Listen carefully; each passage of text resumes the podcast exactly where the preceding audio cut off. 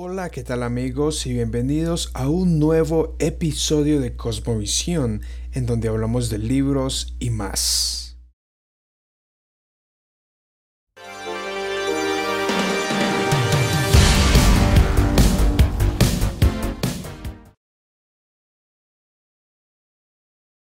Y el día de hoy les traigo el libro El aborto, una respuesta racional a un asunto emocional por el autor R.C. Sproul. Disfrútalo. Introducción.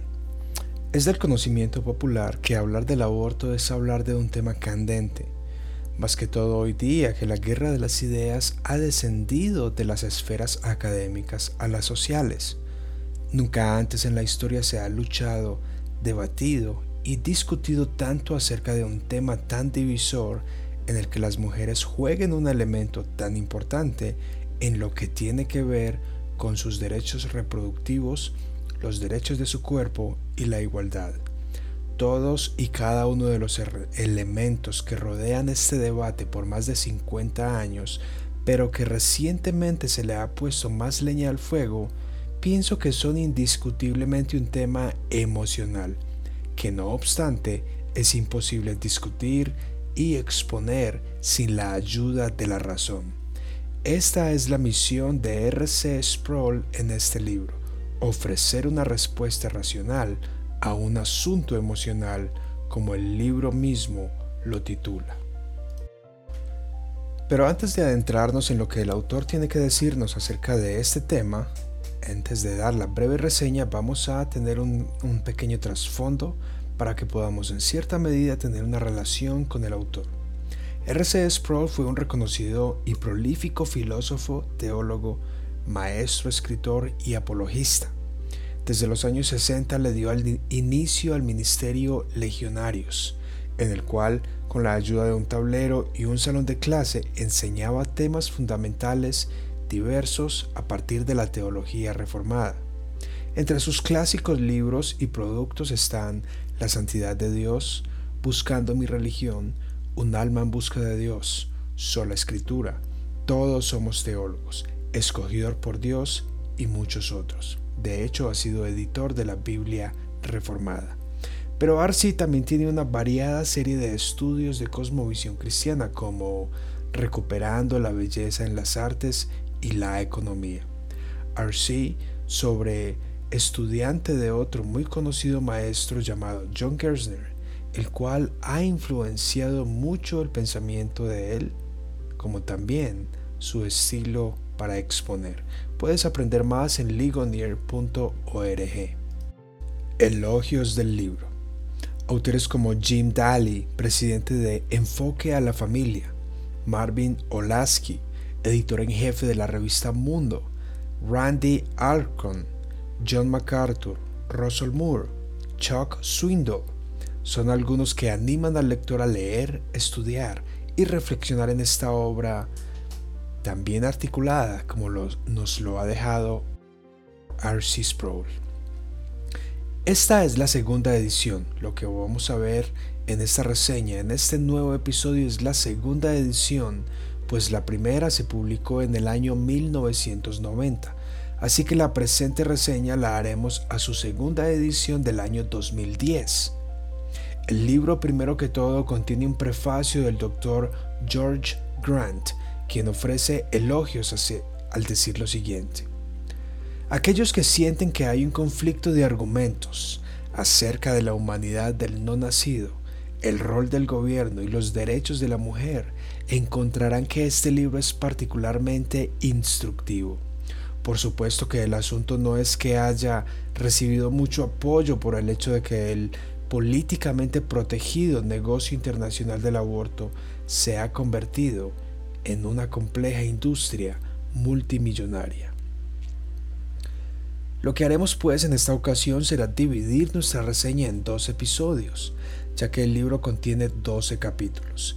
En este primer episodio hablaremos de los primeros seis y en el próximo de los otros seis.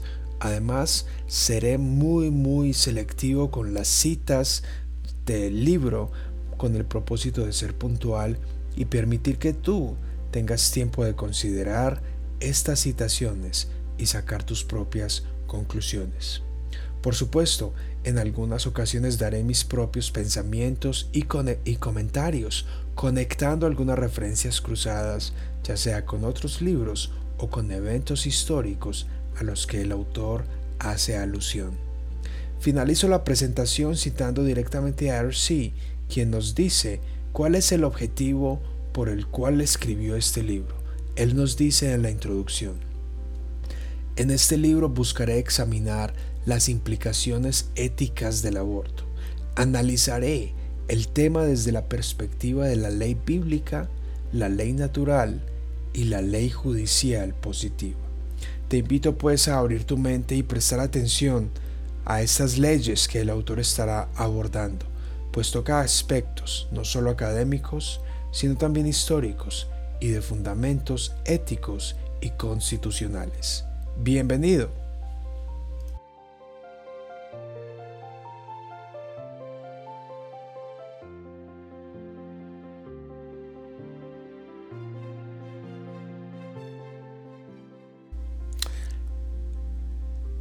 La guerra, pena capital, la eutanasia, el homicidio, el aborto y la salud, todos son asuntos tocantes a lo sagrado de la vida.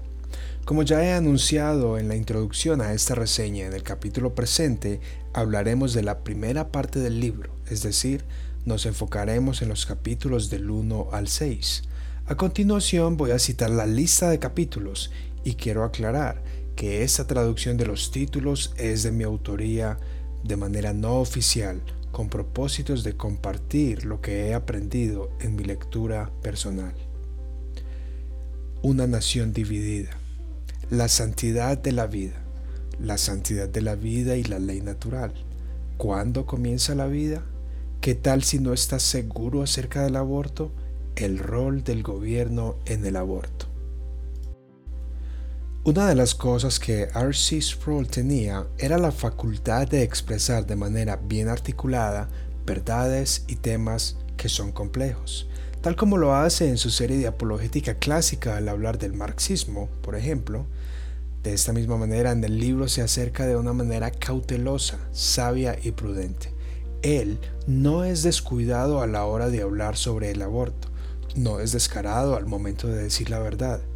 En otras palabras, RC es sensible al asunto porque sabe que toca las fibras más delicadas de un mundo que se divide en este tema. Obviamente, el autor habla principalmente a una audiencia norteamericana debido a que allí se ha hecho mucho ruido acerca del aborto desde aquel enero de 1973 en que el juicio de Roe contra Wade sentenció la legalidad del aborto hasta el punto de viabilidad. Si quieres saber más acerca de esto, mira mi episodio de mi reseña del verdadero, la verdadera historia de Roe contra Wade del libro de Roger Ressler. Voy a dejar el enlace en la descripción. RC escribe en el capítulo Una nación dividida. Él dice, y aunque la división persista, la industria del aborto aún tiene que prevalecer en la batalla por los corazones y mentes de la mayoría de la gente. Queriendo decir que a pesar de la división de opiniones tanto entre la comunidad científica, la religiosa y la jurídica, el aborto como industria aún está por convencer a la población de que el aborto no se hace con fines de lucro. Después el autor avanza ofreciendo una historia bastante interesante y pertinente acerca del aborto. Y cito, a los inicios del siglo XIX el aborto fue hecho ilegal, entre paréntesis, sino marginado en cada estado de la Unión. Para el final del siglo, el procedimiento ya había sido universalmente criminalizado. Probablemente no debería sorprendernos que los pioneros pro vida del siglo XIX en los Estados Unidos no dijeron un simple no al aborto, sino que dijeron sí a la mujer en crisis, dijeron sí al pobre y desesperado, dijeron sí al confundido y afligido.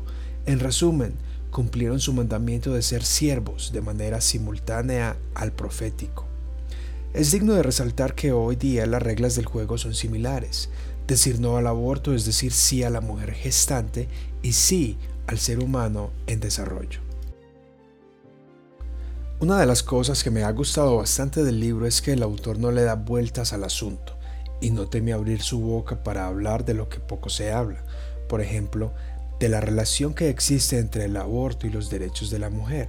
De manera fresca, el autor observa el asunto desde el punto de vista del feminismo y de la mujer, es decir, no intenta ser ajeno a su realidad y hace el análisis puesto en los zapatos de ella. Él dice, pienso que es imperativo distinguir entre el asunto del aborto del feminista. Sin embargo, ya que el interés en la mujer está íntimamente relacionado con el debate del aborto, el feminismo y el aborto no pueden ser totalmente separados. No es común que un solo asunto divida al pueblo. Y entre los pocos ha sido la esclavitud, el movimiento de los derechos civiles y la guerra en Vietnam.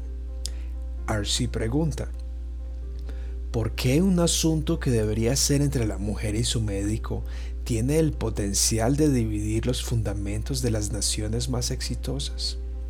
Mujeres que han luchado durante décadas para asegurar derechos de igualdad bajo la ley y un trato equitativo en el mundo de los negocios temen que un retroceso en la ley del aborto sea una señal seria de la pérdida de aquello que han logrado. O sea, me parece muy sobrio tener en cuenta los temas adyacentes al aborto y Pienso que al estar en contra del aborto no es lo mismo a estar contra la mujer. Y aquí es donde yo pienso que Arcee fue profético.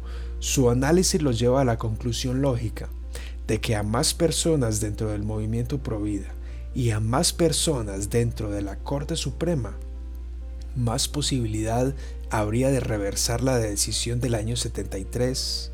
Justo eso pasó en el año 2022 algo que para muchos se veía imposible.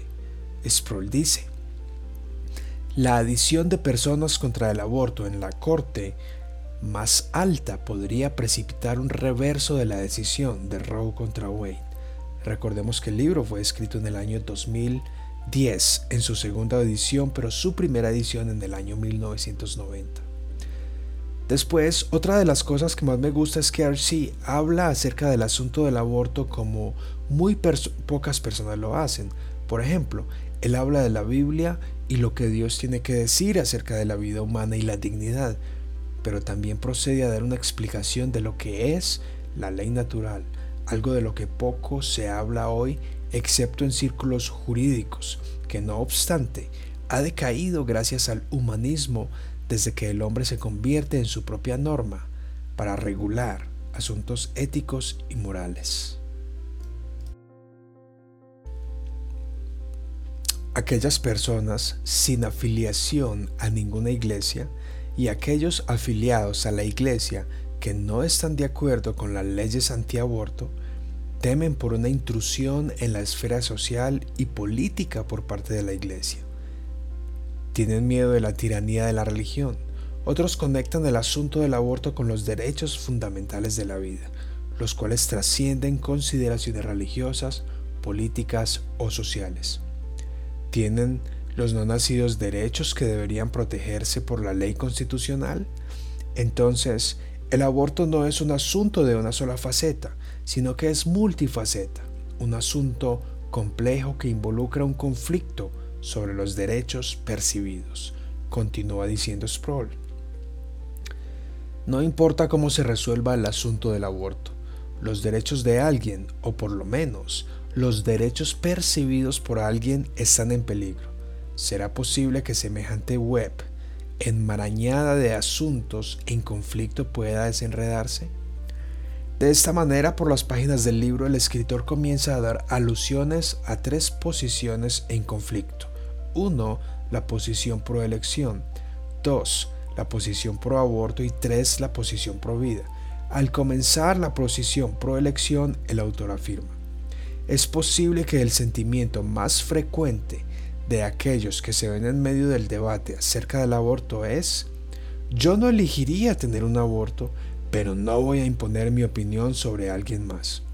e inmediatamente prosigue a poner su dedo en una de las cosas que resulta ser más contundente dentro del debate. Él dice, en el corazón del asunto del aborto subyace una pregunta dominante. ¿Es el aborto una forma de asesinato? Mejor dicho, ¿involucra el aborto la destrucción intencional de un ser humano? ¿Con vida? Estoy convencido que si la más ardiente feminista pensara que el aborto es un tipo de asesinato, estaría tan ardientemente opuesta al aborto, al igual que lo que están a favor de los derechos de la mujer. Me gusta mucho el hecho de que en cierta manera le da el beneficio de la duda a aquellos que pelean por los derechos para abortar en sus diferentes etapas. Y aquí el corazón del problema. ¿Es el no nacido un ser humano? Y si es un ser humano, ¿cuándo comienza a ser ser humano? Por supuesto, el autor no calla al momento de discutir las semánticas de si el no nacido es un ser humano. Eso lo hace una persona y en consecuencia es receptor de los derechos conferidos a los humanos. R.C. Sproul dice, Existen mucho menos defensores del infanticidio que del aborto. La razón es clara. En la mente de un activista pro aborto un bebé no nacido no es un ser humano con vida. Una vez ocurre el nacimiento, aplica otro tipo de reglas. El debate del aborto no se trata de si el homicidio debe ser legalizado, sino más bien se trata de si el aborto es un tipo de homicidio. Continúa diciendo, casi universalmente, los proponentes del aborto actúan bajo la convicción de que el ser que está siendo abortado es menos que un ser humano Afirmar que el aborto no es homicidio en primer grado porque la intención premeditada está ausente no es afirmar que es legítimo. Fin de la cita. Así las cosas, en esta sección vale la pena considerar y pienso que uno aprende a ver las cosas como los demás las ven sin importar qué tan feo se vea de lo lejos. En ocasiones, acercarnos un poco a considerar como el otro lo ve no importa qué tan opuesto sea a nosotros, observa el mundo y sus cosas, incluyendo cuestiones del ser humano desde su propia cosmovisión. Muy bien amigos, y hasta aquí la primera parte de este episodio, el aborto, una mirada racional a un asunto emocional por el difunto apologista, teólogo y filósofo R.C. Sproul. Te invito a ver otros episodios de esta lista de reproducción provida. Suscríbete a mi canal, de esa forma me apoyas para continuar grabando más. Dale me gusta, comparte y déjame tus comentarios. Dime tú qué piensas hasta el momento. ¿Piensas que es un asunto emocional? ¿Piensas que es solo racional? ¿Piensas que los hombres no deberíamos hablar de él? ¿Piensas que solo las mujeres deberían hablar de él? ¿Crees que es un asunto privado entre la mujer y su médico? ¿Qué piensas que es el no nacido? Y de eso se tratará el próximo episodio. Chao, chao.